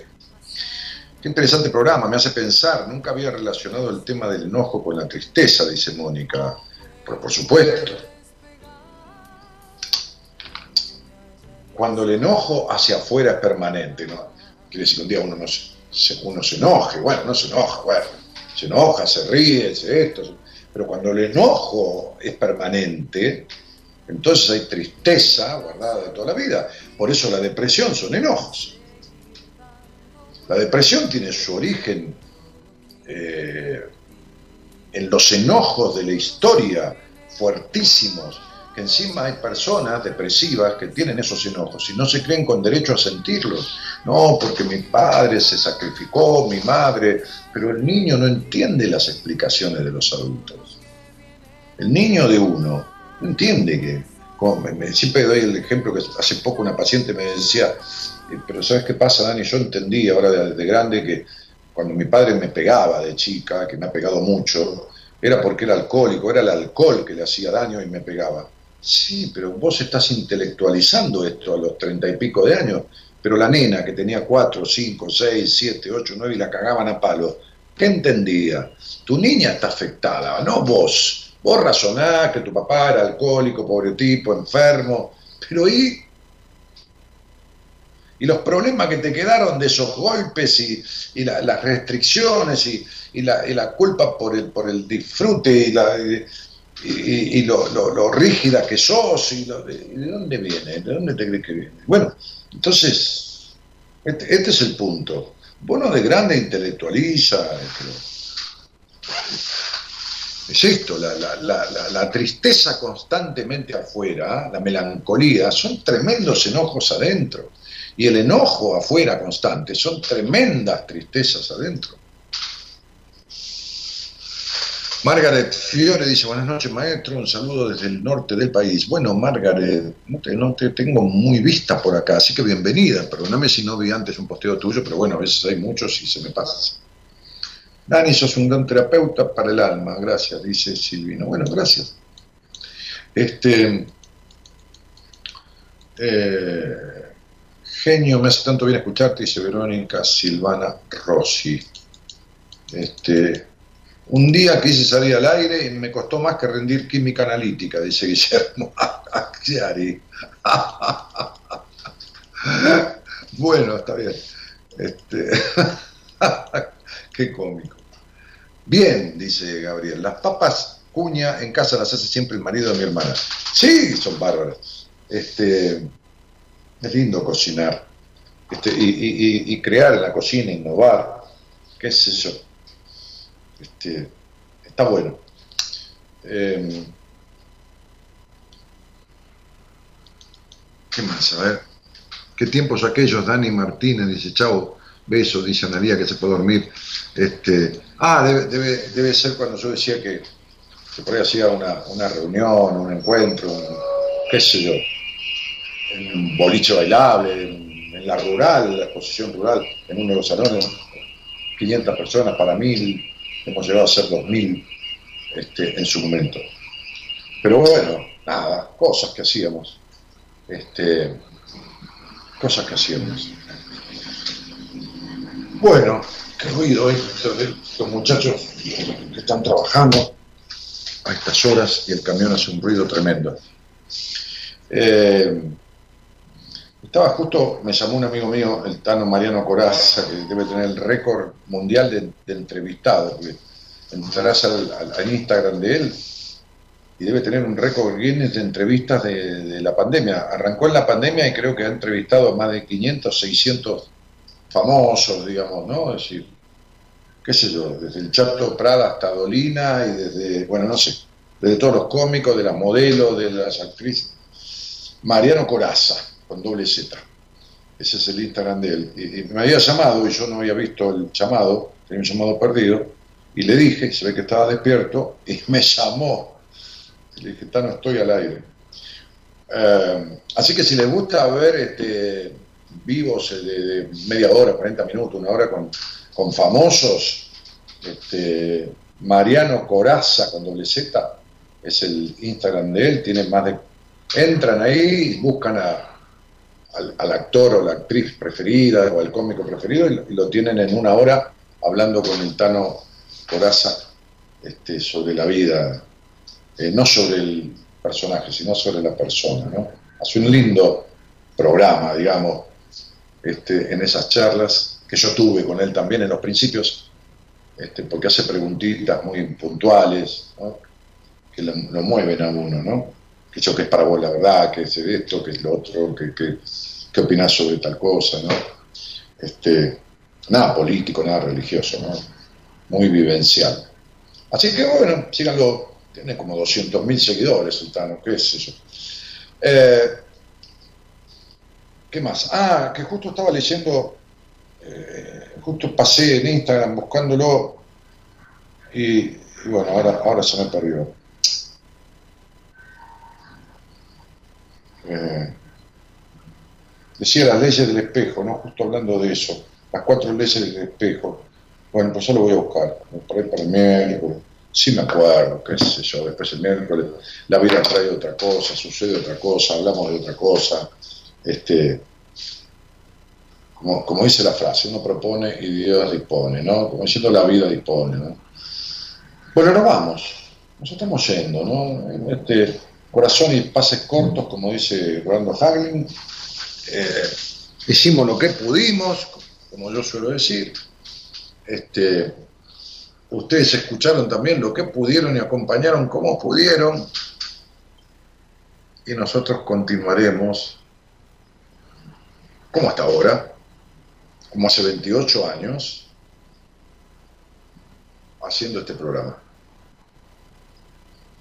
Así que vamos a decirle al operador que elija un tema, le damos vuelta a ese tema y cerramos esta historia de un lunes más en buenas compañías. Gerardo, hacete cargo.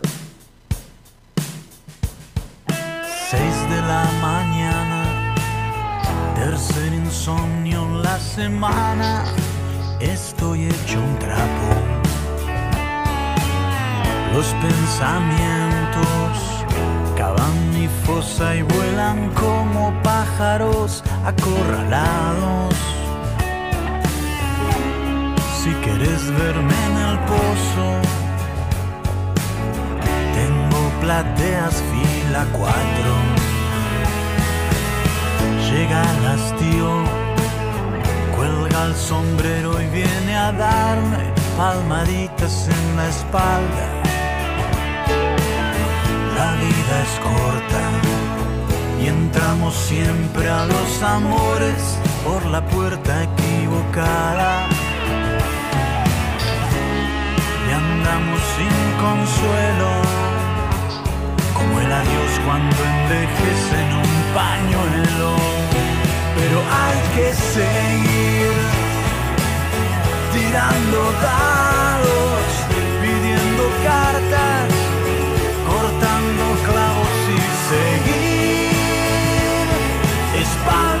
contra espalda a los tarascones, llorando en los rincones, seguir, pero siempre seguir. Llueve en la ventana. Las gotas forman telarañas, hace un frío empedernido. Así es la suerte, te besa el cuello y se desnuda con el dedo en el gatillo. Hoy me siento acobardado, como un baúl abandonado en un naufragio. que seguir tirando dados,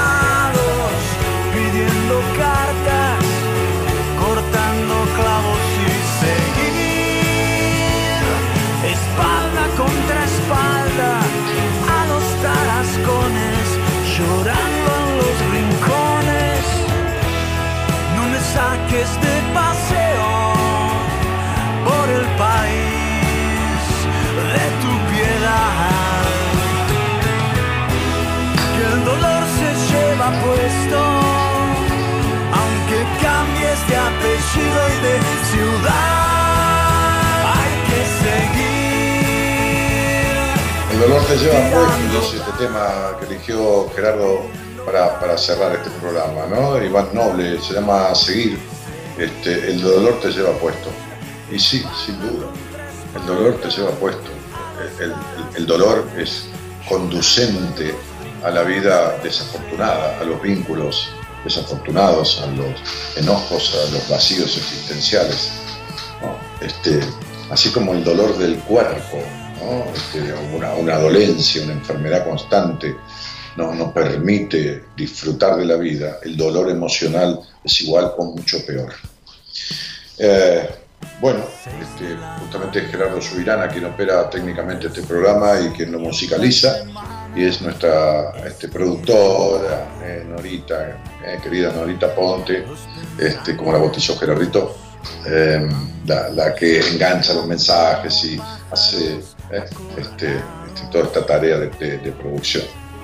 Eh, y su hermana, este, Eloísa, es la que este, trabaja en nuestras redes. No me arrastres a tu barro, dice Gerardo. Su hermana gemela, Eloísa, es la que este, maneja nuestras redes y, y- y hace los posteos y diseña y todo lo demás. Y me está, este, está colaborando conmigo ¿no? en, la, coordinación y diagramación del libro. ¿no?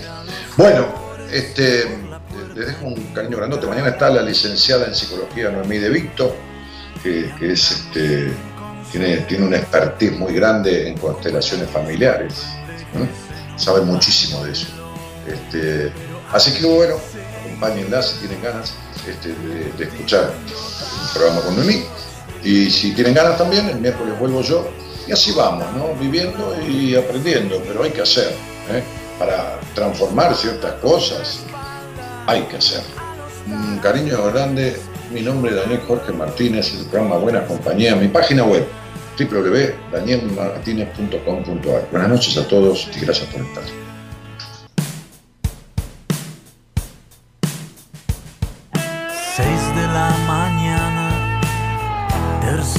Insomnio la semana, estoy hecho un trapo.